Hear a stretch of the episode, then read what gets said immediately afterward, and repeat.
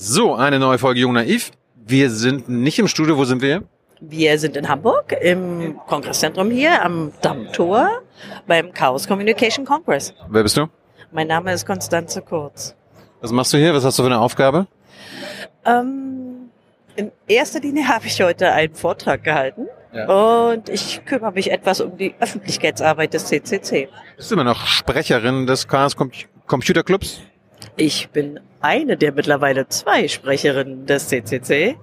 Ihr habt zwei. Ja, wir sind mittlerweile zwei. Wir haben ein größeres Presseteam als früher. Warum? Ach, das ist, glaube ich, einfach ein bisschen arbeitsteiliger. Welche Aufgaben machst du? Machst du Außenpolitik und die andere macht Innenpolitik oder so? Wie bei den Grünen?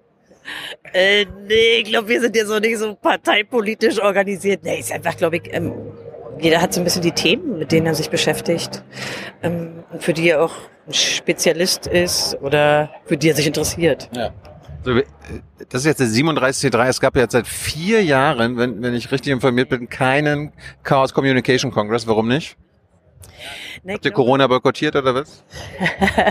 Ich glaube schon, äh, dass diese ganze, also es war eine Pandemiepause, aber es war auch so ein bisschen, die Furcht davor, eine Massenveranstaltung zu machen und die damals ja noch verpflichtenden Hygienevorgaben einzuhalten. Also man hätte die machen können, Ja. zumindest in einem Jahr, aber ich glaube, da gab es ein bisschen die, ja, ein bisschen die Angst davor, das zu organisieren für eine Massenveranstaltung. Und dann war der Beschluss, es nochmal zu verschieben. Und ich glaube, die Freude ziemlich groß, dass wir diesmal wieder physisch zusammenkommen und dass wir auch zurückkehren nach Hamburg. Was ist jetzt anders als in den Vorjahren? Also gut, wir sind jetzt wieder in Hamburg. Es war zwei oder drei Jahre in Leipzig. Hm? Was ist noch anders? Na, ich glaube, das erste ist, das, das Gebäude hier in Hamburg ist umgebaut worden, also Kongresszentrum. Für mich ein schöner Umbau. Also mir gefällt das neue Look and Feel hier und wir haben hier wieder relativ viel Freiheiten, in dem wir mit dem Gebäude machen können. So und finde ich ist auch ganz gut gelungen. Ähm, ich finde, es wirkt nicht ganz so voll wie früher. Also mein Gefühl so in Hamburg war früher immer so ein bisschen Gedränge. Aber das ist ein Vorteil, finde ich. Ja, ist ein bisschen entspannter und nicht, nicht mehr so ein Gedränge. Aber die Vortragsräume sind teilweise schon ziemlich voll. Also wir sind auch ausverkauft. Hast du auch einen Vortrag gemacht?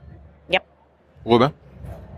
Ich habe heute einen Vortrag gemacht über eine bestimmte Art von äh, ja, Software, die von der Polizei benutzt wird. Äh, Datenauswehr und Daten, Datenauswertung und Analyse. Da geht es so um die Polizeidatenbanken, strukturierte und unstrukturierte Polizeidaten und die kippen die in kommerzielle Systeme, Analyseplattformen. Cool. Fanden wir nicht so. also wir haben zum einen darüber informiert, dass es dagegen gegen die gesetzlichen Bestimmungen, die so eine Software erlauben, eine Verfassungsbeschwerde gab und auch ein Urteil. Und dann haben wir so ein bisschen darüber gesprochen, was in dem Urteil drin steht. Dann haben wir darüber gesprochen, okay, in welchen Bundesländern gibt es sowas eigentlich? Wer setzt das ein? Und über den Hersteller. Und das ist eine kommerzielle Firma, die heißt Palantir. Und dann haben wir so ein bisschen über die Risiken, die sich damit verbinden, gesprochen und wie das eigentlich technisch ungefähr funktioniert. Und dann hatten wir ein paar Forderungen, wie es sich gehört, für einen ordentlichen Technik-Talk. Reden wir gleich drüber. Ich wollte ich wollte ganz kurz äh, ähm, ein Poster ansprechen, was ich ganz groß am Eingangsbereich gesehen habe. Big Sisters.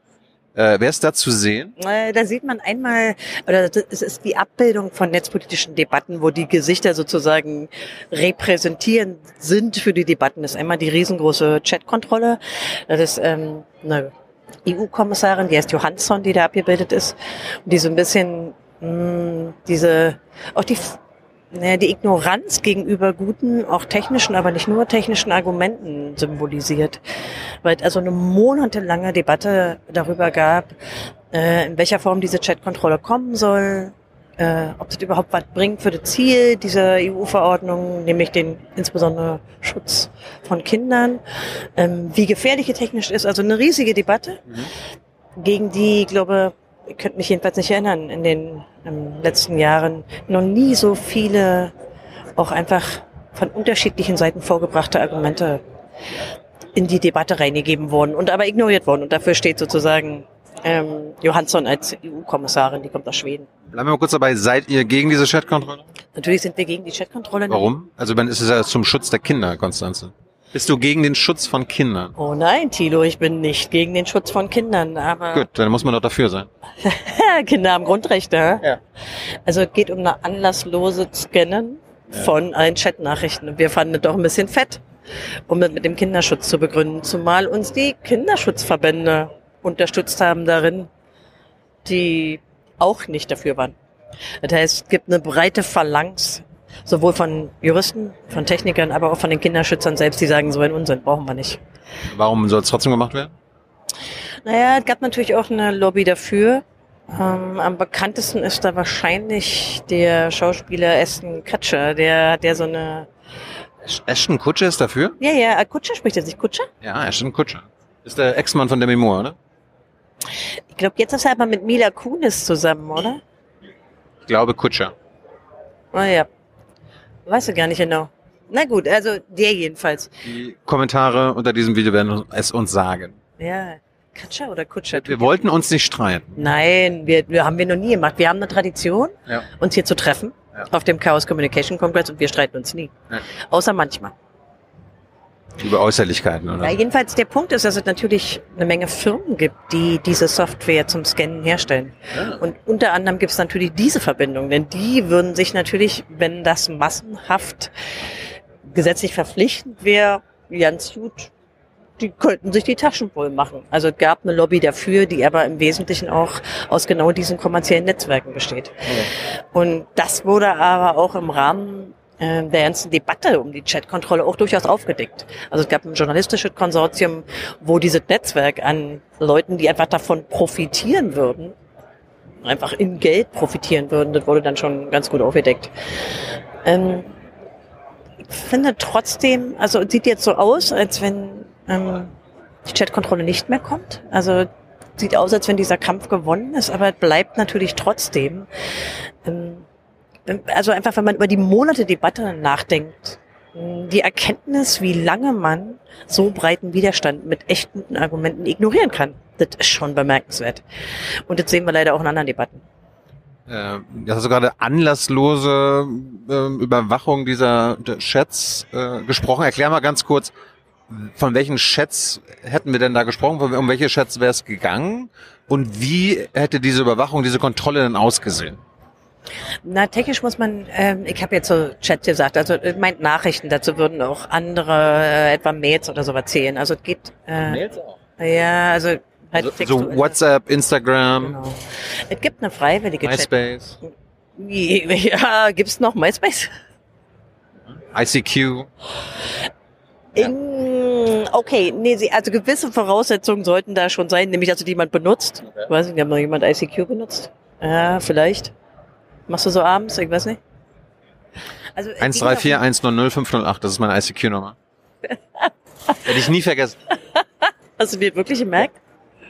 Ich hatte auch verschiedene ICQ-Nummern, aber die würde ich nicht mehr wissen. Also das ist echt so lange her. Warum hast du die gemerkt? Ich weiß es nicht. Stimmt die wirklich? Ich meine schon. Also, nein. Ja. Es ging darum, dass man sozusagen, was ja auch erstmal, sag mal, aus der, aus der Kinderschützerperspektive erstmal kein schlechtes Ziel ist. Missbrauchsdarstellung zu scannen. Ja. Also das war ja das Ziel. Und wogegen sich sozusagen eine ganz breite Phalanx wehrt, ist, dass man das einfach anderslos für alle Nachrichten tut, was ja einfach eine milliardenfache äh, Scanning-Operation wäre, die einfach auch Folgen hat. Die vor allen Dingen die Folge hat, dass man technische Maßnahmen zur Sicherung, insbesondere Verschlüsselungsmaßnahmen, hintergehen muss. Ansonsten ist ja so eine Form von Scan nicht möglich. Und daran hängt sich das, also ja, die Debatte hat sich am Anfang an diesen technischen Argumenten aufgehangen, aber später auch daran, bringt das eigentlich wirklich was? Und weil ja etwa die Kinderschutzverbände, die sich dagegen positioniert haben, hatten ja andere Argumente als technische. Wir haben aber vor allen Dingen argumentiert, Entschuldigung, das äh, untergräbt Maßnahmen der Verschlüsselung, die ja IT-Sicherheitsmaßnahmen sind, die gleichzeitig auch Kinder schützen. Nämlich in deren Privatsphäre. Die haben ja auch ein Grundrecht auf Privatsphäre. Also da, da, da waren viele Argumente, aber wir haben, glaube ich, eher technische vorgebracht.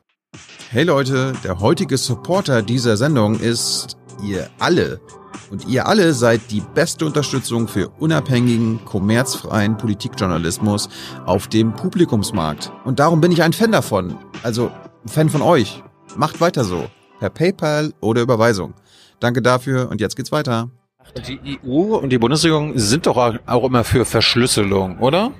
Ähm, die Bundesregierung hat tatsächlich in dem Fall der Chatkontrolle von Anfang an, also jetzt die Ampelregierung, eine kritische Position eingenommen. War nicht so, dass die Bundesregierung dafür Werbung gemacht hat, sondern im Gegenteil. Die hat sich schon positioniert kritisch. Stand auch im Koalitionsvertrag, wir sind gegen diese Chatkontrolle, oder? Äh, ich glaube, es war ein bisschen verklausulierter benannt, aber seit die Ampel tatsächlich an der Regierung war, ist diese Position auch gehalten worden. Aber sie war natürlich in der Ampel auch nicht unumstritten. Also die Innenministerin Faeser hat sich manchmal auch ein bisschen anders geäußert. Ja. Aber anlassloses Scannen wurde im Wesentlichen von Deutschland nicht unterstützt. Und war auch wichtig, dass Deutschland sich positioniert hat, weil eben eine bestimmte Anzahl von Ländern in Europa dagegen sein muss, um irgendwie wirklich Widerstand zu organisieren. Aber jetzt aber nur WhatsApp hätte das ja auch betroffen. Ne? Ich glaube, damit können die meisten was anfangen. Bei WhatsApp steht ja immer, wenn ich, keine Ahnung, mit dir darüber reden würde, was du ja nicht tust, weil du das nicht benutzt, äh, da steht immer Ende-zu-Ende-Verschlüsselung. Hätte denn diese Chat-Kontrolle diese Verschlüsselung irgendwie umgangen? Naja, die Debatte ähm, ist natürlich nicht so weit geführt worden, dass wir die technischen Details der Umsetzung kennen würden. Aber es ist technisch völlig klar, dass man eine Ende-zu-Ende-Verschlüsselung hintergehen muss, um anderslos zu, zu scannen. Die Debatte ist aber anderswo geführt worden, denn es gibt parallele Gesetzgebungen, ähm, die, die, die eine ähnliche Debatte hatten, etwa in Großbritannien. Und da haben sich eben auch die Anbieter, ähm, zum Beispiel von WhatsApp oder aber auch bei Signal, also konkurrierende äh, Messenger, äh, die haben sehr klar gesagt, dass sie diese Art der Gesetzgebung nicht unterstützen würden. Also sie würden nicht hintenrum ihre eigenen Verschlüsselungsmaßnahmen brechen wollen. Also es wurde auch auf der Ebene der kommerziellen Anbieter durchaus ähm, debattiert. Und ähm, ich glaube, das spielte auch schon eine Rolle in der politischen Debatte. Vielleicht mehr als ja, Statements von der Zivilgesellschaft. Weißt du? Wir machen mal weiter. Kann wir haben ja nur kurzfristige Unfälle, die wir aber ignorieren. Ähm, andere Frage, du meintest ja, es gibt ökonomische Gründe äh, dafür gewesen zu sein, aus, äh, aus Sicht mancher Konzerne.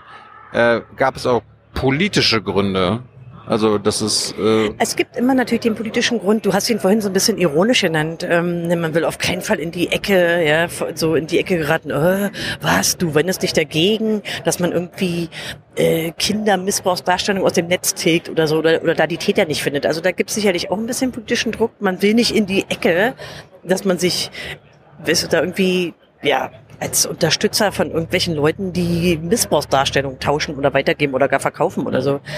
Da gibt's sicherlich so ein bisschen na, Probleme bei der Positionierung. Das ist vielleicht auch nicht immer in allen, gerade so Leute, die sich jetzt damit nur am Rande beschäftigen, politisch nicht so gut zu verkaufen.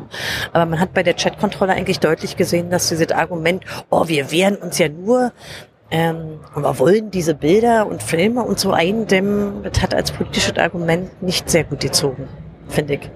Noch anders, als wir das in anderen Debatten hatten. Ja. Netzsperren oder so. Wir hatten ja früher schon mal so eine Debatten, die ähnlich waren. So mein Eindruck jedenfalls. Gab es irgendwie Vertreter oder politische Kräfte, die nur so getan haben, als ob es ihnen um den Schutz von Kindern geht, aber eigentlich die gerne diese Überwachungsmaßnahme, diesen neuen Schritt gerne hätten? Würde ich jetzt nicht unbedingt sagen. Also es war schon sehr deutlich, dass es so, so eine Art Netzwerk gibt von denen, die einfach dich daran verdienen. Ja, weil ich meine, du musst ja halt einfach die Scanning-Software musst du auch haben und dafür gibt's Anbieter. Aber ich würde, das ist ja eigentlich gerade bemerkenswert an der Chatkontrolle. Es war eigentlich niemand dafür so richtig. Also es gab sehr, sehr, sehr viele und gute Argumente dagegen. Außer Big Sister Johansson. Ja, ja, die war schon echt erstaunlich resistent auch gegen verschiedene Arten von Kritik. Hat sie jetzt aufgegeben oder? Na, es sieht jetzt so aus, als wenn sie letztlich nicht schafft, umzusetzen. Letzte Wort ist wahrscheinlich noch nicht gesprochen. das haben wir beim Glyphosat auch immer die Jahre gehört und dann wird's immer dann doch irgendwie wieder weitergehen. Naja, es gibt in Europa ja auch eine gewisse zeitliche Beschränkung. Nächstes Jahr aus Europawahl und du hast ja in diesem Gesetzgebungsprozess der EU auch nur eine gewisse Zeitfenster, wo du was durchbringen kannst. Und sie hat letztlich äh, auch die Ratspräsidentschaften, die der mal jeweils dann verhandeln, sie haben keine Mehrheit dafür zusammengekriegt. Das ist schon ein großer Erfolg, würde ich sagen. Gibt es irgendwelche, ich meine, du hast gerade EU-Wahl angesprochen, gibt es irgendwelche Parlamentarier oder Parlamentarierinnen, die sich äh, erfolgreich eingesetzt haben, die es lobend, äh, äh, lobend sind zu erwähnen? Na, wir haben morgen hier auf der Bühne ähm, Patrick Breyer, der ähm, im Europaparlament für die Piraten sitzt. Der hat natürlich, also es ist ja nicht nur das Einbringen in den Ausschüssen und sich irgendwie informieren, sondern er hat natürlich auch mitgeholfen, eine Öffentlichkeit dafür herzustellen. Denn das Interessante an der Chatkontrolle ist so, ja, so krass dieses Vorhaben ist, also Milliarden Nachrichten zu scannen, ohne jeden Anlass, so, einfach so. Ähm, so, es hat trotzdem ewig gebraucht, ehe die Debatte wurde. Also das fand ich schon bemerkenswert. Die technische Community ist relativ früh aufgesprungen, hat aber gab wenig so Widerhall. Und ich glaube, dass Patrick Breyer sehr stark daran mitgewirkt hat, da auch eine Öffentlichkeit herzustellen, die den anderen Druck richtig, also auch über jetzt sozusagen äh, die interessierten Experten hinaus ähm, eine Debatte herzustellen. Das war schon wichtig. Aber so richtig doll groß ist der Druck natürlich erst geworden, als sich auch wirklich viele öffentlich dagegen positioniert haben. Und dann gab es halt offene Briefe und dann hat sich die Wissenschaft hat sich dagegen gestellt mit klar mit guten Argumenten. Äh, dann auch ein Teil der Kinderschutzverbände. Dann, dann geht ja so ein, so ein Effekt los. Ist ja wie so ein Jojo-Ding. Also dann fangen Leute an, da genauer hinzugucken. Dann gab es die interessanten Recherchen von Journalisten. Wer ist dann eigentlich dafür und wie kommt das eigentlich, dass Ashton Kutscher, Katscher, wie immer er genau heißt? Ashton. Ashton. Wir bleiben bei Ashton. Ja, genau. Warum hängt der da eigentlich immer ab? Wieso kriegt der Termine in Brüssel und so? Also da haben sich einfach auch Journalisten hintergeklemmt und dann auch darüber geschrieben. Und dann wiederum gibt's ja wieder den Prozess in Brüssel. Also dann fangen ja auch die Ausschussmitglieder an, darüber Fragen zu stellen. Johansson musste sich da natürlich auch rechtfertigen. Naja, also es hatte viele Facetten. Letzte Frage dazu. Gibt es in irgendeinem Land sowas wie eine Chat-Kontrolle, wo man sagen könnte, okay, äh, das ist eine gute Warnung oder so ein gutes Beispiel, was damit passieren kann? Es gibt eine freiwillige Chat-Kontrolle. Das heißt, es gibt einige Messaging-Anbieter, die scannen nach solchen Materialien. Aber das ist natürlich dann eine technische Frage, ob der Messenger das überhaupt zulässt. Also hat er eine Ende-zu-Ende-Verschlüsselung oder nicht. Ja. Hm glaube, dass auch die freiwillige Chatkontrolle heute kritischer gesehen wird, weil vielen erst klar geworden ist, wie viele Millionen sozusagen Nachrichten da eigentlich gescannt werden. Es ist auch, glaube ich, noch ein Effekt zu beobachten. Hm, gibt hier sozusagen Geschichten, die im Rahmen der Debatte um die Chatkontrolle veröffentlicht wurden, wo viele plötzlich gesagt haben, oh, an sowas habe ich ja gar nicht gedacht. Ich will mal Ihnen erzählen, die, ich weiß nicht, ob du die gehört hast. Äh, da gab es diesen Papa, der hat, also da war noch Pandemie und sein Kind war krank. Und es hatte, äh, ich weiß nicht genau, was für eine Erkrankung, aber der hat Fotos gemacht von den Geschlechtsteilen des Kindes und dem Arzt gesendet. Und hat dann die volle Breitseite abgekriegt, sozusagen, seine Google-Accounts waren alle weg. Was der für manche Menschen, nicht für alle, aber für manche Menschen ist das ein echtes Problem. Ja. Beruflich und privat. Weil da hängen dann, hängt Mail dran, da hängt Kalender dran. Für viele Menschen ist das ein Problem, aufgrund von solchen Scans. Und so eine Geschichten, die, die in diesem Fall brachte die New York Times. Ähm, die, glaube ich, die haben Leute zum Nachdenken gebracht, dass das sehr, sehr leicht missbräuchlich passieren kann. Denn die Fehlerrate bei diesen Scans ist natürlich auch enorm hoch. Ja. Und der Vorwurf aber, der klebt natürlich an dir wie Pech. Ja? Oh, Missbrauchsdarstellung. Also, so, hm. und ich glaube, die Vorstellung, das könnte mir passieren oder so. Ja, ich habe vielleicht nur ein Bild gemacht, weiß ich nicht, an der Nordsee am Strand mit meinem Kind oder so das hat viele nachdenklich gemacht. Und dann ist natürlich auch so ein bisschen losgegangen, dass Leute geguckt haben, wie hoch sind denn die Fehlerraten wirklich? Von was reden wir denn da eigentlich, wenn wir Milliarden Nachrichten scannen? Wie viel Fehlermeldungen kommen denn da? Also da sind einfach viele Nachfragen gestellt worden. Ähm, und bei anderen Systemen der Massenüberwachung, über die wir früher schon mal geredet haben, wenn du dich erinnerst, da findest du halt selten so eine krassen ja, so eine Opfergeschichten. Ja, da ist dann halt ein Papa mit einem kranken Kind und so. Mhm. Das hast du halt bei der Vorzeitensprechung, glaube ich, nicht so häufig. Oder äh, wenn du jetzt, naja, doch bei der Biometrie hast du, anlasslose Biometrie hast du auch so eine Geschichten. Aber ich glaube, die haben dazu beigetragen, dass es so ein bisschen kippte politisch. Welchen Messenger empfehlt ihr zu benutzen? Äh, ICQ? WhatsApp? Hör mal auf mit ICQ. Also ich glaube, in der Hacker-Community wird tatsächlich relativ viel Matrix benutzt. Ja, das gibt. Habe ich noch nie gehört. Echt? Ja, schade, Tilo. Die aus dem Film? Äh, ja. Such mal mit einer Suchmaschine. Aber früher war da so äh, Trema und äh, Ähm, Signal. Also ich glaube, in der Hacker-Community wird auch relativ viel Signal und Threema benutzt. Ja. Aber Matrix? Warum, warum Matrix? Mm. Ich glaube, das hat zum einen damit zu tun, dass viele, in- zumindest in der Hacker-Community, nicht nur auf Telefon Messenger benutzen, sondern auch gerne was wollen, was sie auf dem Rechner auch gleichzeitig benutzen können. Ähm, offene Lösungen bevorzugen und kommerzfreie, so weißt schon. Also diese, hm, wir sind eine Community, die, ja, ja. Äh, Das andere ist, nicht jeder benutzt gerne Signal. Für Signal musst du eine Telefonnummer angeben. Und die Angabe der Telefonnummer ist für manche Menschen ein No-Go. Und das ist natürlich auch ein Identifier. Telegram nicht, oder? Ähm, ich kenne tatsächlich in der Hacker-Community auch Telegram-Benutzer, Ja. aber die sind natürlich ein bisschen verrufen, rechtslastig verrufen. Ich finde ja im Übrigen mehrere Messenger zu haben auch nicht schlimm. Darum, darum nutze ich ICQ. Da bin ich, da bin ich äh, alleine. Okay, das ist jetzt das vierte Mal, dass Tilo ICQ erwähnt. Wir werden spon äh, dieser diese Sendung wird spon äh, unterstützt, glaube ich, heißt das von ICQ. Das Echt? ist ein Revival jetzt Haben wieder. jetzt Sponsoren? Der junge Naiv hat ICQ gekauft. Also früher, als wir uns hier beim Chaos Communication Congress getroffen haben, vor der Pandemie, ja. ihr habt noch nicht diese Sponsoring und diese permanente Erwähnung von ICQ. Reicht jetzt auch. Der, Ja, der. Gag ist Du tot. hast angefangen. Ja, ich weiß. Ja. Äh, Big Sister Nummer zwei, äh, Frau Feser. Ja, ich glaube, Hat die auch, äh, hat die auch mit der Chatkontrolle zu tun oder gibt es noch andere Gründe, warum sie die Big Sister ist? ich glaube, das ist im Wesentlichen die Vorratsdatenspeicherung.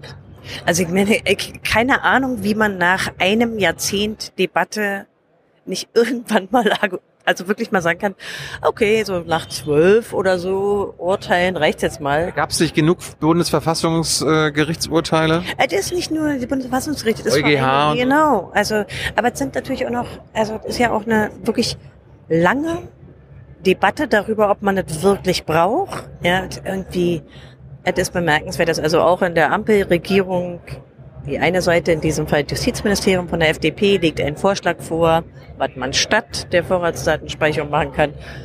Und das SPD-geführte Innenministerium sagt Vorratsdatenspeicherung. Heute ein bisschen anderer Form, als man das früher hatte. Da geht es vor allen Dingen jetzt um die Vorratsdatenspeicherung der IP-Adressen. Aber nichtsdestotrotz, also als hätte diese Debatte nicht stattgefunden. Das ist mir unklar, also weiß nicht. Das kannst du dir nicht erklären? Warum sie immer noch pushen? Ich kann nichts mehr erklären. Also das liegt vor allen Dingen aus meiner Sicht daran, dass die Polizeipraktiker das immer noch fordern. Das ist ja so ein Muster. Das ist halt, wird Diese Polizeipraktiker wissen nicht äh, über diese Urteile Bescheid?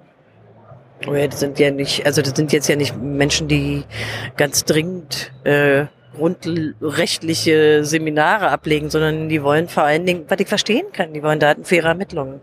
Aber unsere Argumentation gegen die anlasslose Massenspeicherung von allen Arten von Daten ist ja immer, okay, man muss sich überlegen, wie man es effizient anders machen kann. In diesem Fall, für die Vorratsdatenspeicherung, haben wir ja einen konkreten Gesetzesvorschlag vorliegen. Also das heißt, das Justiz, äh, das FDP-geführte Justizministerium hat was vorgelegt. Aber wir haben jetzt Ende Dezember, es gab immer noch keinen, sozusagen in diesem Spiel noch keinen irgendwie gearteten Konsens. Ey, frag mich. Aber, aber können Sie jetzt basierend auf den bisherigen Urteilen überhaupt da irgendwas äh, Sinnvolles? Ja, dann fängt das Spiel von vorne an. Also wenn jemand eine anlasslose Telekommunikationsmassenspeicherung ins Gesetz schreiben würde, dann würde natürlich sicherlich wieder auch versucht werden, den juristischen Weg dagegen zu gehen. Das ist ja, spielt ja keine Rolle. Ich habe schon den Eindruck, dass viele Urteile nicht in, in ihrer Gänze befolgt werden. Gibt es den Staatstrojaner noch? Fällt mir gerade ein. Ja. Das finde ich auch sehr ärgerlich. Also, wenn eigentlich hat die, ist die Ampel angetreten zu sagen, alle Sicherheitslücken müssen gemeldet werden. Ja. Das steht so im Koalitionsvertrag. Äh, dann müsste man ja vielleicht auch mal ran. Ne? Gab es dazu auch ein Urteil? Äh, nein, aber es liegt ein Verfahren an. Der CCC hat auch ähm, eine Stellungnahme dazu abgegeben. gab auch eine Anhörung. Wir werden wahrscheinlich Anfang nächsten Jahres zum, dazu dann auch ein Urteil bekommen. Mal sehen. Aber wir hatten also einen riesigen Staatstrojaner-Skandal. Entschuldigung, hast du den nicht mitbekommen? Ich wollte einfach nur darauf kommen, ob du mitbekommen hattest, dass der äh, CEO der Deutschen Telekom, Tim Höttges, der war ja auch in der Sendung. Und als Ich ich den auf den Staatstrojaner angesprochen hat, meinte er so, was ist das? Ja, ja. Es ist ein Das war bisschen. eine, eine geniale Szene. Ja, aber die Szene ist auch schon ein bisschen älter. Ich würde hoffen, das war vor dem Pegasus-Skandal. Ja. Also ich würde hoffen, dass er dann vielleicht mitbekommen hat. Vielleicht hat er auch keine Zeit, ich weiß nicht. Oder er hatte keine Lust, ein politisches Statement dazu abzugeben. Weil sich so dumm dann zu stellen. Also ich habe es ihm geglaubt, dass er nicht wusste, was gemeint ist. Aber vielleicht kannte er auch nur den Begriff nicht. Ich glaube schon. Willst du die Szene jetzt dann nochmal einspielen? Nein. Wieso nicht? Das verlinken wir unter dem Video. Da klickt doch niemand mitten im Video hin und hört, guckt sich dann die Stelle an. Fünf Leute schon. Also glaubt uns, Tim Höttges bei Jung und Naiv, äh, Staatstrojaner, geniale Szene. Ähm, okay, das war Feser. Äh, zum Schluss, die andere Big Sister ist Ursula von der Leyen. Was hast du gegen Uschi? Naja, na, die, ich sag mal so, äh, seit der Netzsperren-Debatte, wo sie ja diesen Kampfnamen Zensursula bekommen hat, ist natürlich, äh, sie ist in der Regel nicht sehr beliebt in der netzpolitischen Community. Ähm, also ich glaube, für ein konkretes Vorhaben steht sie nicht. Sie steht aber in gewisser Weise für dieses Projekt EIDAS, wo ja wiederum die Frage ist, welche Überwachungspotenziale diese Gesetzgebung hat. Das ist auch eine EU-Verordnung. Die bezieht sich auf diese digitalen ähm, Identitäten. Und das ist ein Projekt, das hat sich Ursula von der Leyen auf die Fahnen geschrieben in ihrer State of the Union, die, also so eine Rede, die sie mal hält. Und hat auch versprochen, dass es kommt. Und in dieser EU-Verordnung ist leider auch ein ziemlicher Pferdefuß versteckt. Nämlich die Frage, wie man Zertifikate regelt. Und diese Zertifikate, die sind für die Sicherheit vor allen Dingen bei der Benutzung von Browsern von ziemlich zentraler Bedeutung. Und hier öffnet, ey, wir können darauf genauer eingehen. Ich weiß noch nicht, ob wir das wollen. Wollen wir, wollen wir über die Zertifikate ein bisschen genauer reden? Also wie viel Zeit haben wir eigentlich? Du bist bei Jung Naiv, also du entscheidest, wie tief du einsteigen möchtest. Also Also- Zertifikate ist das, wo ich irgendwo auf dem Browser irgendwie, irgendwie OK drücken muss. Genau. Und letztlich sind Ich diese, drücke immer OK. diese Zertifikate sind, sind wie so eine Art, das ist eigentlich dein Vertrauensanker. Der kann dir zeigen, rede ich eigentlich mit dem, mit dem ich reden will. Ja. Und die neue Regelung, die, die macht so ein bisschen, die gibt den einzelnen Nationalstaaten in der EU, wenn sie denn so kommt, das wird Anfang 2024 entschieden, die Möglichkeit, eigene Zertifikate rauszugeben und die auch verpflichtend in äh, den Browsern vorzuschreiben. Und da haben wir natürlich gerade bei einigen Mitgliedsländern genau. Wie Ungarn kann ein eigenes Zertifikat rausgeben. Ah, weißt du, was ich jetzt mal machen könnte? Fällt mir ein. Wir haben dazu einen längeren Podcast gemacht.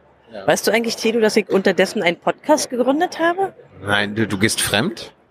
Nein, ähm, das habe ich nur gemacht, weil du keine Zeit hattest.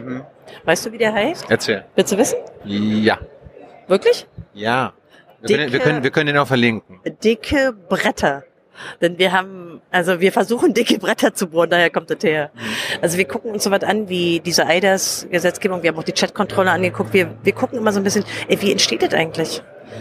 Ähm, also da, wir haben über diese Zertifikatsprobleme ein bisschen länger gesprochen.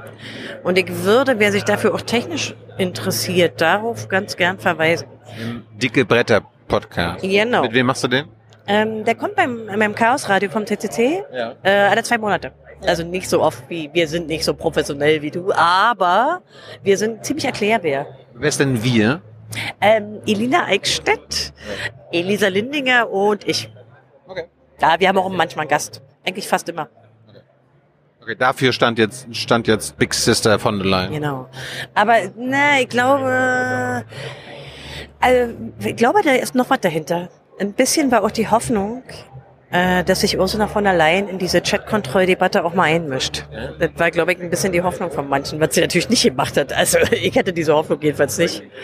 Äh, es ist auch so ein bisschen, ich weiß nicht, ob es ähm, nur mein Eindruck ist, aber es hat sich so ein bisschen verstetigt, dass in dieser Wahlperiode im Europäischen Parlament ziemlich viele netzpolitische Vorhaben waren, gegen die man sich wehren musste. Oder wo naja, zumindest so eine technisch interessierte Community nicht sehr zufrieden war mit dem, was da rauskam. Da versteht sie vielleicht auch. Aber hey, wir mochten die auch schon früher nicht. Gab es irgendwelche netzpolitischen Entscheidungen auf EU-Ebene in Deutschland die letzten Jahre, die gut waren? Also damit wir mal was Ja. zu loben haben. Ja. Also das eine ist, was ich auf jeden Fall sagen würde, es ist ganz gut, dass der AI Act erste Regulierung gefunden hat. Das ist sozusagen die, der Versuch, künstliche Intelligenz zu fassen oder besonders solche, die sehr risikoreich ist. Da haben wir Kritik dran, aber ich glaube, der Versuch war nicht verkehrt. Ähm, ich halte letztlich am Ende bei der Datenschutzgrundverordnung, wenn es da viel Kritik gibt, ist das ein Erfolgsprojekt gewesen. Wenn man sich jetzt so anguckt, welche anderen großen Länder daraus Ideen übernehmen. Also da, da war, ich war immer ein bisschen gespalten, wie sich so diese Datenschutzgrundverordnung auswirkt. Und so jetzt, nachdem ein paar Jahre vergangen sind, denke ich, dass das insgesamt ein gutes Projekt war. Vor allen Dingen, wenn man guckt, dass jetzt auch die äh, Bußgelder teilweise vergeben wurden. Also das heißt, Strafen auch in Geld auszusprechen, hat eine Wirkung. Mm, Und ja, Im Kapitalismus, was sonst, ne? ne, mir ist es aufgefallen, also äh, nimm mal diese Threads-Debatte, ja? Bitte? Hm, Threads, sagt ihr das was? So ein Messenger, den ich nicht kenne. Mm, Ja, oh je.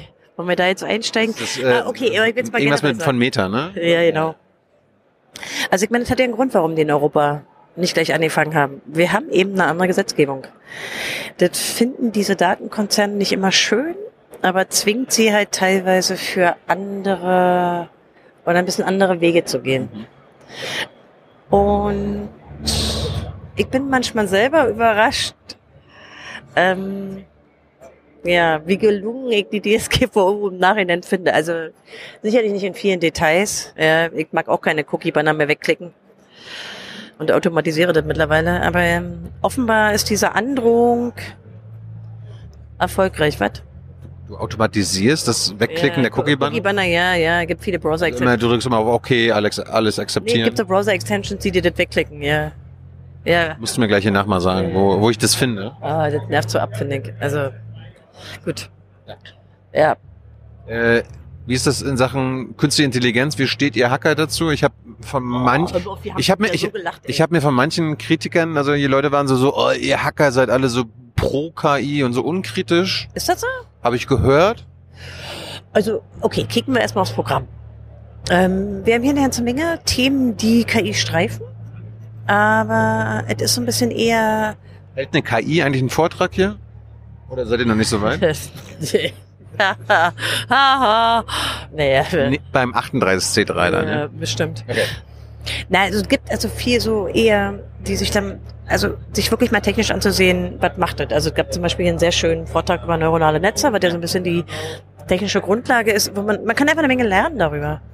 Und dann haben wir aber auch so, also natürlich auch so Randgebiete. Also worüber ich zum Beispiel gesprochen habe, bei der Polizeisoftware, da spielt natürlich KI auch eine Rolle. Aber weswegen sich die Medien, das haben wir ganz doll gemerkt, am ersten Tag total interessiert, einfach natürlich nur die, das Hype-Thema. Weißt du, also diese, oh, wird das unser gesamtes Leben verändern? Es ist wirklich auch eine Frage, die total wiederkehrend ist. Also das heißt, der, der, der Hype, der eher so von Amerika hier rüberkommt, der hat halt die Medien total geprägt. Und ich, ja, war so ein bisschen Gelächter hier darüber. Aber Der prägt euch noch nicht?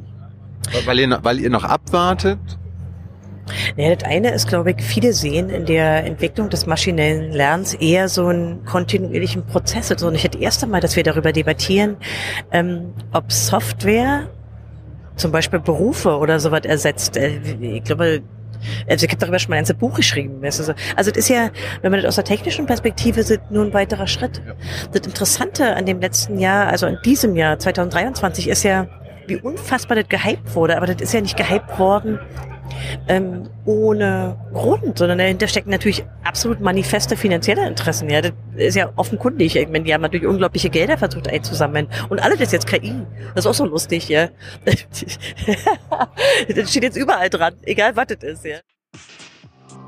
Hi, Tyler hier, Producer von Jung und Naiv. Ohne euch gibt's uns nicht. Jeder Euro zählt und ab 20 landet ihr als Produzenten im Abspann auf YouTube. Weiter geht's.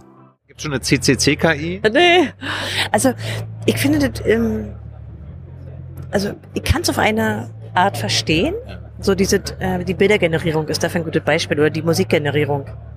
Weil Leute den Oder, oder, oder ChatGPT. Die Leute haben auf einmal, können selber das testen und verstehen, wie das ein bisschen funktioniert. Ja, aber ich glaube, bei den Bildern ist es noch plastischer. Ja. Weil das den Menschen mehr anspricht, wenn das irgendwie so visuell ist. Oder auch bei Musik. Aber bei dem, bei Chat-GPT ist es, denke ich, anders, weil der, oder sagen wir mal, die Fehler, die diese Software produziert, auch relativ schnell bei den Leuten ankommen. Die merken sehr schnell, äh, Entschuldigung, das ist ja Bullshit. Also es wurde auch schon gleich am Anfang völlig von vielen, mit vielen Beispielen rausgebracht, wie, wie viel Falschdarstellungen da drin sind und so. Aber das sieht eben Halluzi also Halluzinationen nennen, fand ich natürlich affig, ja, weil das natürlich nichts mit menschlichen Halluzinationen zu tun hat. Naja. Wartet mal.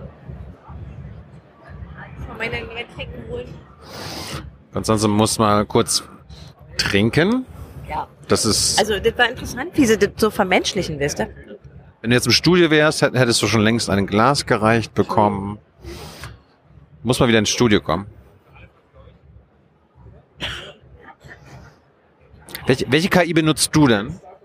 Ich habe mir alle diese Produkte natürlich, also alle, okay, sicherlich nicht alle, aber ich habe mir eine Menge selber auch angesehen. Ich wollte natürlich auch gucken, ähm, wie hat sich das verändert. Am Anfang war das ja in Deutsch nicht in allen möglich, da musste man es ja auf Englisch machen. Mittlerweile, ich habe das auch probiert, natürlich. Ich habe mir auch diese komischen Emo-KIs angeguckt, die immer nur positive Sachen sagen und so, war zum Piepen lustig. Ich benutze auch äh, Bildgenerierung. Aber ich kann diesem Hype nicht folgen, weißt du? Ich finde das als Werkzeug interessant und ich finde, also ich habe das auch in meinen Beruf integriert zum Beispiel. Also Bildergenerierung ist für mich total praktisch, ja, weil ich früher oft Probleme hatte, Sachen zu bebildern und jetzt kann ich halt irgendwie meine eigenen Prompts bauen. Ich habe das auf dem Rechner. Man, das, das ist ja auch eine gewisse vieles äh, von dem, was jetzt technisch möglich ist, kannst du dir selber und auch also selber einrichten und selber benutzen. Also du musst ja nicht deren Dienstleistung benutzen. Und das finde ich schon attraktiv. Es gibt, es gibt AI-Seiten, wo du zum Beispiel unser Interview jetzt einstellen kannst und die AI macht dir eine grundlegende oder eine Kurzzusammenfassung unseres Gesprächs. Generell, das Transkribieren finde ich schön, das Abstrahieren. Das Problem ist natürlich die Fehler dabei. Ähm, das ist eine Sache. Ja, da wird man auch in naher Zukunft sicherlich nicht drum herum kommen. Das andere ist aber dieses Herausstehen aus der Verantwortung von den Anbietern. Das finde ich halt faszinierend zu beobachten. Können wir nichts machen. Also diese, das finde ich schon ein bisschen schwierig. Insbesondere dann, wenn es in so eine Graubereiche geht. Also wir hatten ja ein paar Beispiele, wo ich mache jetzt mal ein typisches Beispiel, wo äh, gefährliche Rezepturen etwa aus so einem ähm, Chat-GPT-Programm kamen. Also äh, Chlorgas war das eine Beispiel, wisst ihr. Und da hast du natürlich schon, ähm, da musst du einfach ethische Fragen stellen. Und zwar an die Anbieter, wisst ihr. Ja, das ist so ein bisschen, ja. Mir scheint die Debatte aber auch ja nicht so neu. Denn auch schon bei Vorformen von diesen neuen Sprachmodellen haben wir die ähnlichen Debatten schon geführt. Also mir scheint das nicht so furchtbar neu zu sein. Ähm, das liegt aber auch daran, dass ich hatte mit KI schon im Studium zu tun. Also äh, ist ja für Informatiker nicht so wirklich besonders. Ich fand diesen angeblich so großen Schritt gar nicht so riesig. Aber ich beobachte natürlich trotzdem mit großem Interesse, dass das mit einmal auch ein Riesenmarkt geworden ist. Das ist ja Trotzdem, trotzdem gibt es ja schon so viele Anbieter, die schon wieder pleite sind und so weiter. Also das, äh, der, der, der Cycle wird ja immer schneller, oder? Das und es wurde auch sehr wenig äh, darüber gesprochen, wie sich das eigentlich finanziert und was das Geschäftsmodell ist. Weißt du, so, es war halt einfach nur ein Riesenhype. Aber ähm, dennoch habe ich Verständnis dafür, dass Leute ähm, das einfach auch gerne selber benutzen und ausprobieren und sich überlegen, wie das ihr eigenes Berufsleben möglicherweise und an welchen Stellen beeinflussen könnte. Aber mir scheint es halt nicht so furchtbar neu, dass es einen Hype rechtfertigt. Und wie das sich einen ordentlichen Hacker gehört, man will da kritisch raufgucken, finde ich. Also was ist Versprechung und was was können die halten? Das wäre jetzt meine Frage. Ich habe gesehen, ihr habt irgendwie, oder irgendjemand hat hier Tesla, äh, das Tesla-Auto gehackt. Wann hackt ihr die erste KI? Naja, also komm, das, das, sogenannte Prompt-Hacking, das hat der nun auch schon, weißt du, also äh, lass uns mal ernsthaft drüber reden. Also Ja. ich meine, was ist sozusagen, was ist ein, für einen Hacker interessant? Genau. Das eine ist, was äh, Produkte, die so ähnlich sind wie ChatGPT oder jedenfalls so eine Sprachmodelle ganz gut können, ist Code produzieren, Quellcode. Und man muss sich immer klar machen, die Semantik von dem, was die produzieren, äh, können diese Sprachmodelle nicht wissen. Und insofern ist es natürlich für Schadcode-Generierung interessant. Ja. Hm? Das ist natürlich auch was, was mittlerweile die Polizeien entdeckt haben, ja, und sich sagen, okay, äh, droht uns da was Neues? Ähm, also wir, wir haben ja auch mal ein bisschen im Blick, wovor zum Beispiel Europol gerade so warnt oder was die sich so angucken. Das erste, was wir beobachtet haben, ist, dass irgendwie Spam und Phishing weniger Rechtschreibfehler hat. Naja, kippen die halt in ChatGPT. Jetzt kann man sagen, ja, gut, ist jetzt vielleicht nicht so wichtig, aber für viele Menschen, die ja, Phishing genau daran erkennen, dass es Rechtschreibfehler hat, war das ein Problem, weil sie plötzlich diese Art von, okay, das ist jetzt Spam, ja, diese Detektieren nicht mehr konnten. Ähm, also klar gibt es ein paar Bereiche. Das andere ist, wird es spezielle Sprachmodelle geben, die angelernt werden, um bestimmte Art von Schadcode zu produzieren? Und wie erfolgreich ist man damit? ist interessant. Ja. Nein, das andere ist, ja, also da, da, da gibt es ein paar Bereiche, die sind auch, die sind einfach spannend. Aber jetzt auch nicht, was wir jetzt hier auf der Bühne hätten, bisher jedenfalls. Also, Robo Bühne, letztes Thema, dein Palantir-Talk. Erklär uns mal ganz kurz erstmal, was ist Palantir? Äh, Palantir ist eine Multimillionenfirma, die Software zur Datenauswertung und Datenanalyse anbietet und heute natürlich auch als KI labelt. KI ist halt der Hype. Die besonders im Bereich Behördengeheimdienste und Armee tätig sind, das sind ihre Kunden, aber mittlerweile auch Produkte für außerhalb dieses Bereiches anbieten. We- Wem gehört die Firma? Muss man da jemand kennen? Ich glaube, der bekannteste ist sicherlich Peter Thiel. Das ist der, also ein Milliardär, der reich geworden ist durch den Verkauf von PayPal. Aber ich glaube, bekannt Elon Musk-Kumpel, oder? äh, sind nicht die Tech Brothers alle Kumpels, aber also ich glaube, Peter Thiel spielt in einer anderen prominenten Liga. Ich glaube, dass Musk oder Jeff Bezos oder so, die sind bekannter. Ähm, aber er ist nicht weniger reich. Also ich meine, er ist auch halt richtig reich. Und der zweite, glaube ich, ein bisschen bekannt ist Alex Karp. Also äh, da gibt es noch ein paar mehr, ich glaube vier weitere ursprüngliche Großinvestoren, die sind alle schwerreiche Tech Brothers. Hat die CIA irgendwas damit zu tun? Äh, ja, das waren A, die ursprünglichen Kunden und äh, teilweise In- Investoren. Das ist auch nicht geheim oder so. Im Gegenteil. Also das wird als Werbeargument benutzt. Die Firma ist relativ alt. Also die ist äh, 2020 an die Börse gegangen und war da schon 16 Jahre alt. Also insgesamt 19 Jahre. Die haben schon ja, eine längere Geschichte. Ich glaube, dass sie weit weniger bekannt sind ähm, und auch ihre Größe unterschätzt wird.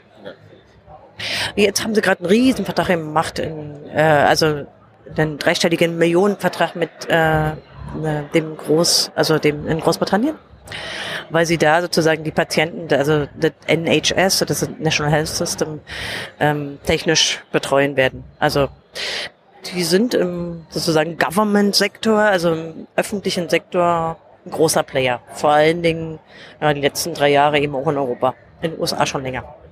Und jetzt haben sie äh, ein neues Spiel rausgebracht. Batman, irgendein Batman-Spiel, ne? Gotham. das, das habt ihr gespielt, oder was?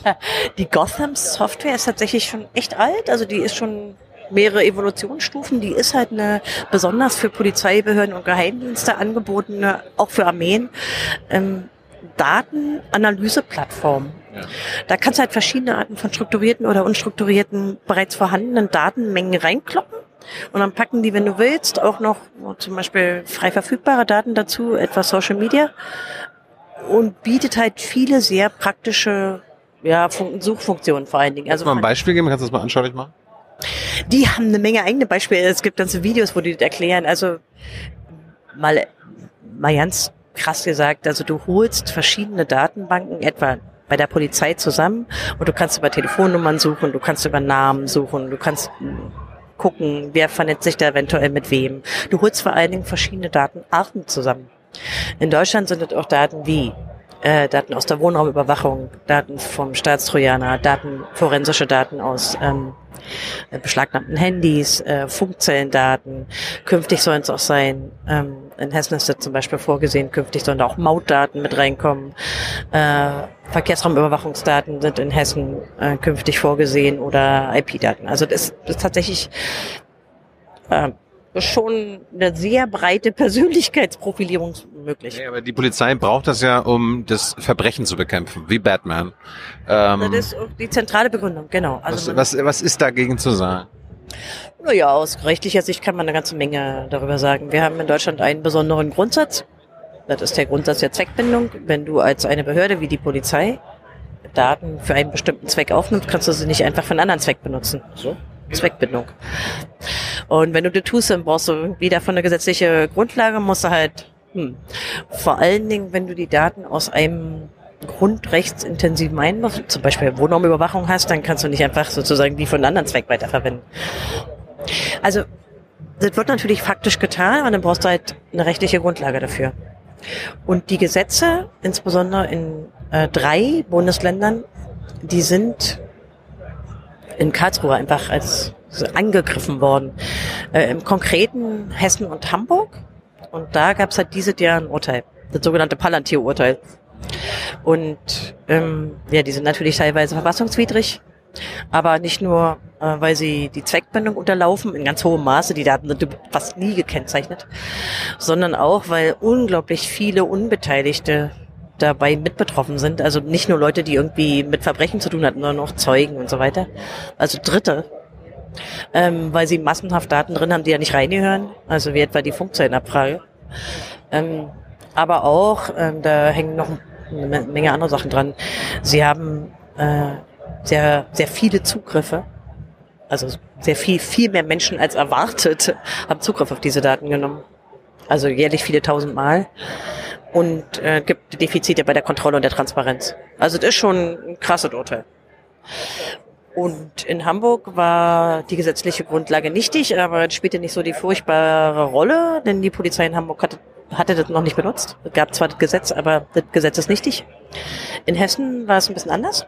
Denn da hat das Verfassungsgericht natürlich gesagt, ah, okay, also ihr habt bis September, um eine Neufassung zu machen und die Defizite aufzuräumen. Ja, also ich habe jetzt wirklich das Urteil sehr zusammengefasst ähm, wiedergegeben. Das ist natürlich ein bisschen komplexer und wir haben heute darüber eine Stunde geredet. Aber die Leute sollen sich auch deinen Talk angucken. Aber, aber gibt's, also wird die Software Gotham irgendwo gerade eingesetzt in Deutschland? Äh, ja, also ähm, wir haben drei Bundesländer, die haben Verträge mit Palantir. Das ist einmal Hessen, wie erwähnt, aber auch Nordrhein-Westfalen. Denn da steht die Entscheidung des Bundesverfassungsgerichts noch aus. Die setzen aber auch ein. Äh, und Bayern. Und Bayern hat aber erstmal so einen Rahmenvertrag. Das heißt, da gibt's jetzt eine Testphase, die ist auch umstritten, ob man die überhaupt so machen kann, rechtlich. Ähm, also da gibt's noch nicht so einen polizeipraktischen Einsatz, sondern so einen Testbetrieb. Zufall, dass das alles unionsgeführte Innenministerien und Bundesländer sind? Ich würde das nicht sagen. Es ist tatsächlich so, dass äh, die unionsgeführten Länder, insbesondere Bayern, versucht hat, das in allen Bundesländern populär zu machen, denn die haben sozusagen so einen Vertrag mit Palantir geschlossen, der es anderen Polizeien in anderen Ländern ermöglichen würde, beizutreten und die auch zu nutzen. Und haben auch versucht, über die Innenministerkonferenz diese Idee populärer zu machen, aber nicht alle also wir haben im ähm, Vorlauf des Vortrages alle Bundesländer abgefragt, wie gerade ihre Haltung ist zum Einsatz von Palantir oder anderen Softwareprodukten. Also die sind ja nicht die einzigen in diesem Markt. Und dabei kam man draus, dass es, sorry, dabei kam man draus, dass es nicht so viele Länder sind. Also bleibt eigentlich dabei, ähm, äh, Nordrhein-Westfalen, Hessen und Bayern. Aber Berlin hat jetzt Interesse gezeigt, nachdem es eine schwarz-rote Regierung ist. Also, hm? Und wir haben so ein bisschen, also ja, in Baden-Württemberg gibt's offenbar zumindest mal ein Vorhaben, dass man eventuell diesem Rahmenvertrag da beitreten könnte. Aber es gibt auch viele Länder, die wollen es überhaupt nicht. Also Schleswig-Holstein und Saarland haben keine Pläne und so. Angenommen, es gibt jetzt Leute, die jetzt zugucken und sagen, ja gut, pff, mir doch egal, was diese Software kann, hört sich jetzt nicht so schlimm an. Habt ihr, wisst ihr schon, was die vielleicht können könnte bald, also wie die Zukunft dieser Software aussieht? Na, Oder solcher Softwares? Mm, Es ist eigentlich, das Urteil ist auch deswegen interessant, weil überhaupt das erste Mal über eine Form von KI-Anwendung geurteilt wurde von einem Höchstgericht. Denn diese Gesetze, vor allen Dingen in Hessen, war halt so methodenoffen oder und auch datenoffen formuliert, dass es durchaus für irgendwelche KI-Projekte gepasst hätte. Das ist also ein Teil der Kritik, dass und auch Teil des Urteils, dass es eben sehr viel bestimmter und normklarer formuliert werden muss und nicht so offen formuliert werden kann. Insofern wurde da schon eine ganze Menge über KI gesprochen, aber man darf den Hype auch nicht ignorieren. Ja, weil heute ja sehr viel als KI gelabelt wird, wo man früher gesagt hat, naja, okay, das ist Mustererkennung. Ja, ihr erkennst einfach ein Pattern. Und heute nennt man das KI. Also die, das hat die Software auch. Ja, ne, naja, der Palantir ist natürlich auf diesen KI-Hype auch aufgesprungen. Ja, klar. Also das machen jetzt aus meiner Sicht aber sehr viele. Insofern. Hat die auch Blockchain? Das ist mir immer wichtig. Na, ich glaube, der Blockchain-Hype war noch was anderes als der KI-Hype. Ja? Ja, ist schon mein Eindruck. Ja, ja. Also, der, der Hype bei AI ist größer. Ja, also äh, das Gericht fordert auch sehr klar, dass KI da definiert werden muss, also gesetzgeberisch. Das ist schon, also es ist ein interessantes Urteil. Ich empfehle auch den, den Talk gerne nochmal anzugucken. Denn auch, also Hessen musste ja aufgrund dieses Urteils neu regeln. Die mussten ihr Gesetz sozusagen verbessern. Und auch die Neuregelung ist nicht sehr gelungen aus unserer Sicht. Und ihr fordert äh, mehr Kontrolle und mehr Transparenz. Also äh, wa, wa, was heißt denn Transparenz? Also Die Ja. Polizei soll sagen, hier bitte, liebe Verbrecher, äh, das wissen wir über euch und so arbeiten wir. Na, ich glaube, vor allen Dingen müsste diese, ich will mal vorne die erste Forderung nennen, denn die ist eigentlich, dass wir diese, diese kommerziellen Anbieter nicht unterstützen wollen. Also, ja, das Problem ist ja, wenn du einen Rahmenvertrag machst für deine Polizeidaten mit so kommerziellen Anbieter, dann hast du natürlich das Problem, dass du dich sehr abhängig machst. Das ist bei Palantir auch kein, nicht wirklich ein theoretisches Problem, ja, weil andere Polizeien, zum Beispiel eine sehr große Polizei, äh, nämlich die, das New Yorker Police Department, hat das schon einmal durchexerziert. Denn die haben sich nach ein paar Jahren von Palantir verabschieden wollen als Vertragspartner, hätten aber gerne ihre Daten gehabt. Weißt du? Ja, ja. Aber also, ja, das ist natürlich eine Form von Abhängigkeit, in die man sich begibt, die mit einer Intransparenz einhergeht. Denn was genau diese Software macht, ist natürlich Geschäftsgeheimnis dieser Firma. Wo landen die denn? Also die, diese Daten auf dem Server von Palantir? Also wenn äh, also hat, hat Palantir denn Zugriff, wenn die bayerische Polizei da irgendwas äh, abgreift? In Deutschland wird das nicht angenommen, aber in den USA war das auch eine Debatte, denn das war ja der erste Markt sozusagen. Und als ja gerade diese Firma, die ja sehr bekannt ist dafür, für ihre, letztlich für ihre Kunden, nämlich äh, Geheimdienste und Militärs, als diese Firma anfing, äh, Polizeidaten zu verarbeiten, war das die erste Debatte. Also die großen Bürgerrechtsorganisationen in den USA haben da auch sofort sozusagen Alarm geschlagen und gesagt, Entschuldigung, diesen Leuten wollt ihr unsere Polizeidaten geben? Ja, ja. Ähm, in Deutschland war das eigentlich nicht Teil der Debatte. Das liegt natürlich auch daran, ähm, dass, das- also ich meine, das wäre so klar rechtswidrig, ne? Also wenn die die weiterverwenden würden. Aber jetzt in den äh, in Großbritannien ist die Debatte wieder da. Äh, denn dann sind ja die Patientendaten. Da haben natürlich auch sofort die Bürgerrechtsorganisationen in Großbritannien gesagt, Entschuldigung, äh, was Palantir wollt ihr unsere Patientendaten geben? So, ähm, also die Debatte war da. Hier ist sie aus meiner Sicht sie war auch nicht Teil der Anhörung in Karlsruhe. Das wurde nicht wirklich besprochen. Dennoch äh, bleibt da einfach eine Menge Intransparenz, natürlich. Ja, denn man macht da ja, das wird ja nicht offengelegt. Sind die Verträge wenigstens offen oder so? Nee, auch nicht. Also, das ist auch so ein Teil des Problems, aber mh, ist natürlich, würde man nicht mehr haben, wenn man kommerzielle Anbieter gar nicht mehr für diese Art der behördlichen Datenauswertung nutzen würde. Apropos äh, elektronische Patientenakte, kommt ja jetzt auch in Deutschland. Ist Palantir da auch wieder mit dabei? Soweit ich weiß, äh, gibt es da keine Bemühungen. Aber das wird schon eine Rolle spielen. Der Riesenvertrag, den äh, Palantir in Großbritannien gemacht hat, war auch hier eine Nachricht. Also die, die, der öffentliche Sektor ist für die interessant. Und was ich noch interessant fand, war, dass ähm, ja unser Gesundheitsminister immer wieder nur so vom, also er kommt mit Standortargumenten, ja. Ich, mich würde nicht wundern, wenn sie diesen Gesundheitsdatenmarkt auch attraktiv finden würden. Derzeit ist die technische Infrastruktur dafür ähm, nicht vorgesehen. Aber man weiß nie, was die Zukunft bringen wird. Werde ich irgendwann die Patientenakte von dir irgendwo im Internet finden können? Ähm, ich bin ein besonderer Fall. Ähm, ich führe ein strategisches Verfahren äh, gegen meine eigene Krankenkasse zusammen mit einem äh, anderen äh, Frankfurter Patienten, der wiederum in Frankfurt klagt, weil wir nicht wollen, dass wir verpflichtet werden, dass unsere Patientendaten in das Datenforschungszentrum gehen.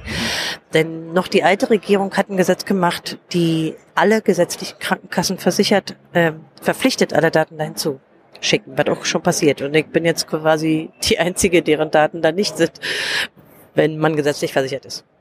Das heißt, äh, 70 Millionen gesetzlich Versicherte und deren Daten sind da jetzt weggespeichert. Allerdings ist das äh, im Forschungsdatenzentrum bisher nicht in der Lage, die Daten für Forschungszwecke rauszugeben, denn sie haben noch kein äh, fertiges IT-Sicherheitskonzept. Das heißt, die ja, sind jetzt schon viele, viele Monate über ihrem eigentlichen Zeitplan und schaffen sozusagen die Datengrundlagen nicht. Wobei wissen wir eigentlich, dass diese elektronische Patientenakte äh, virenfrei sein wird, also ob sie geimpft ist. Ich weiß nicht. Also mein eigenes Verfahren ist für die Gesetzgebung davor. Und was jetzt passieren soll, du sprichst ja äh, über die Patientenakten und das sogenannte Gesundheitsdatennutzungsgesetz heißt das jetzt. Ja. Das ist ja ein, ein Ampelprojekt.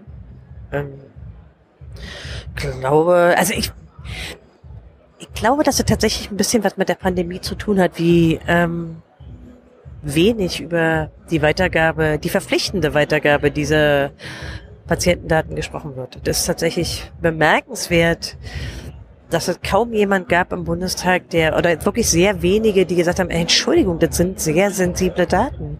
Wieso dürfen die Patienten nicht selber entscheiden?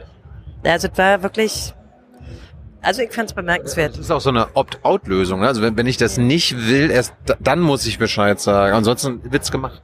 Ja, und ich finde das nicht richtig. Natürlich wissen alle Praktiker, dass wenn sie es andersrum machen, dass die Art der, also die Menge der Daten, die sie bekommen, sehr viel weniger sein wird. Ja. Das ist ihnen natürlich klar. Ja. Denn Opt-out werden nur sehr wenige machen, während Opt-in vollkommen klar auch sehr wenige sind, weißt du? Bei der Organspende machen sie es ja auch nicht. Ja, das, ja, Oder? Bei Organspende mittlerweile Opt-out? Nein. Na, das ist, glaube ich, ein bisschen andere Debatte, weil bei der Organspende kommen sehr viele ethische und manchmal sogar religiöse Fragen und so. Gibt es jetzt bei dieser Sache keine ethischen? Äh oh, natürlich, aber ich meine, das ist, glaube ich, ein bisschen andere Debatte. Ähm, ich finde schon. Ich, es bleibt ja trotzdem dabei, dass ich es bemerkenswert finde, wie mit welcher Selbstverständlichkeit angenommen wird, dass diese Daten ausgewertet werden können. Ja, denn äh, sowohl die Probleme mit der De-Anonymisierung, also dass man aus den Daten einfach rückschließen kann auf Menschen, aber auch Fragen der IT-Sicherheit. Gerade in so einem Jahr, ich meine, in den letzten zwei, drei Jahren haben wir auch enorm viele Angriffe auf äh, gespeicherte Gesundheitsdaten. Da, da gibt es ja ganze Datenbanken, die sind voll voller zu sagen, oh, da sind wieder mal Gesundheitsdaten abgeflossen.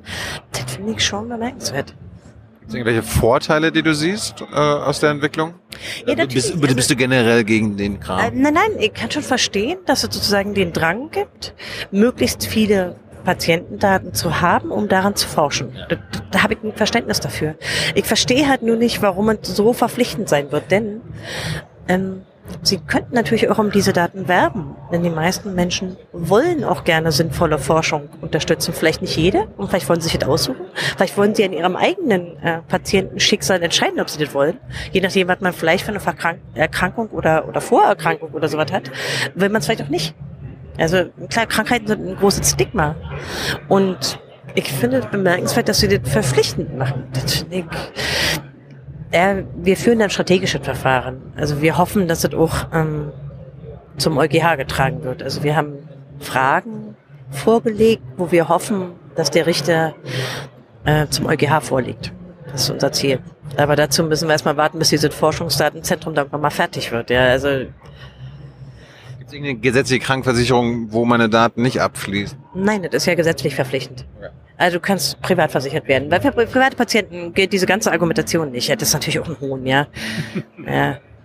Also ich bin tatsächlich derzeit die Einzige. Wir haben eine Eilentscheidung und meine Daten sind nicht darunter. Ansonsten fließen die gesamten Daten aller gesetzlich Versicherten bereits in dieses Forschungsdatenzentrum. Nur, dass sie technisch nicht hinbekommen haben, dass da schon jemand dran forschen könnte. Also wir kommen zum Schluss. Ich habe eine Frage an die Sprecherin des Chaos Computer Clubs. Ähm, es werden doch eigentlich alle Vorträge, die gehalten werden, auch irgendwie aufgenommen und veröffentlicht, oder? Ja, wir haben, also man kann es im Stream gucken und jetzt haben wir sind mittlerweile unter einem Tag oder so. Also den ersten Tag kann man schon komplett angucken. Auch den Vortrag von Holger Stark über Assange? Ja. Ist mit, mit, mit, mit, mit dem mit dem Pompeo-Zitat, das er eingespielt hat? Ja und? Achso, du meinst wegen äh, Urheberrecht oder so? Naja. Warum nicht? Ich hörte, dass das irgendwie nicht möglich wäre. Also es, äh, also na, wir haben ein paar Ausnahmen von den Videos, die, also es gibt manchmal sehr selten Sprecher, die das nicht wollen. Soweit ich weiß, haben wir dieses Mal aber keine. Okay. Also vielleicht irre ich mich jetzt. Also, also es hat auch so ein bisschen, äh, klar, wir hatten manchmal Fälle, wo Dinge vorkamen, wo wir gute Gründe haben, dass Sprecher sagen, nee, wollen wir nicht. Aber das ist eigentlich die totale Ausnahme. Also du redest hier vor vielen hundert Leuten. Ja. Oh, außerdem wird es gestreamt. Du kannst ja auch Leute nicht daran hindern, den Stream mitzuschneiden, was auch Leute machen. Aber ich weiß jetzt nicht für den äh, Vortrag von Holger Stark, der sich aber, ich, ich war selber nicht drin, ich weiß aber, dass viel sagt dann, der lohnt sich äh, anzugucken. Also ich weiß nicht, hast du ihn gesehen? Äh, nein, aber ich, ich werde mir auf jeden Fall noch angucken. Ja, ich meine, Pompeo, wer das jetzt nicht weiß, ist der Ex-CIA-Chef. Ex-Außenminister. Was? Ex-Außenminister von Trump. Ach so, ja, ja, aber also in der Rolle, als, ja. ja Und der soll halt, oder, naja, er streitet sie eigentlich auch gar nicht ab, ähm, es soll halt Pläne damals in der CIA gegeben haben, Assange aus dem Verkehr zu ziehen, bis hin zu einer Tötung. Und darüber hatte damals ähm, eine Zeitung geschrieben. Ich weiß gar nicht genau, wer der Journalist war, der das zuerst veröffentlicht hat. Schon ein bisschen her, ich glaube, es war 2021. Also tatsächlich in sozusagen, ja, eine, eine Killermission. Und, und, und Holger, Holger hat gestern ein Zitat abgespielt, ähm, wo Pompeo äh, WikiLeaks mit ISIS, äh, Hezbollah, also wirklich den schlimmsten Terrororganisationen vergleicht. Also mich wundern deswegen nicht, weil auch andere aus dieser Geheimdienstbubble unglaubliche Vergleiche gezogen haben in der Zeit. Also da ist er auch sicherlich nicht der Einzige. Aber wenn das der Grund ist, warum man vielleicht nicht veröffentlicht wird, vielleicht schneiden sie doch raus, ich weiß nicht. Also der, die journalistischen Veröffentlichungen sind sagen, alle öffentlich. Du hättest jetzt sagen müssen, das ist der Grund, warum die Leute zum Chaos Communication Congress kommen müssen. Ja, ne, natürlich ist es irgendwie, äh, na, da gibt es aber viele Gründe. Also jetzt nicht unbedingt dieser einzelne Talk. Also ich glaube, das ist die Mischung. Du kannst was lernen, aber klar, der Kongress an sich macht auch Freude. Mhm. Ähm, hier gibt's einfach eine Menge Angebote. Das ist ja auch nicht nur das Vortragsprogramm, sondern irgendwie auch die Workshops und hier gibt's auch eine ziemlich gute Party abends. Also ist eigentlich alles da. Und außerdem gibt's glaube ich, ein Defizit, oder? Ey, so lange also wieder physisch zusammen, also so, sich treffen, das war für viele wichtig. Weißt du? Also für mich jedenfalls. Da gibt es ja einige Menschen, die sich seit vier Jahren. Ähm, ja, hör auf, ich habe manche einfach nicht wiedererkannt, die ich wirklich vier Jahre nicht gesehen habe. Also dich habe ich wiedererkannt, aber wir haben uns auch zwischendurch gesehen. Zweimal. Haben wir festgestellt. Wobei dein Bart wird auch immer länger. Vielleicht gibt es auch manche Leute, die seit vier Jahren keine anderen Menschen mehr gesehen hatten oder so. Die halt nur auf Hacker-Kongresse kommen. Ja, aber also komm, die Pandemie ist jetzt also ne, Veranstaltung gibt's ja schon wieder länger. Ja. Aber wir hatten uns ja letztes Jahr entschlossen, das nicht zu machen. Obwohl die Pandemie vorbei war? Ja, halt, ja, naja, als wir uns entschieden haben, das letzte Jahr abzusagen, ich, da war halt echt nicht klar, was für ein Winter kommt. Das war noch eine andere Situation. Ja. Ja. Dafür sind wir jetzt nach Hamburg in dieses schöne sanierte Gebäude zurückgekehrt, was mich persönlich sehr freut. Ich mochte auch Leipzig, ah. Ich mag Hamburg lieber. Konstanze, vielen Dank, oh. für, vielen Dank, vielen Dank für deine Zeit. Das nächste Mal? Äh, naja, spätestens in einem Jahr. Äh, okay. Privat vielleicht öfter und, oh, ans oh. und ansonsten auf ICQ. Stimmt, wir werden, ja, wir werden ICQ nutzen, das ist eine gute Idee. Äh, ich sage danke für eure Unterstützung. Ihr wisst ja, wie ihr das ähm, machen könnt per PayPal oder Überweisung. Junge Naiv gibt's nur dank euch. Danke, Konstanze. Gerne. Bye bye. Bye bye.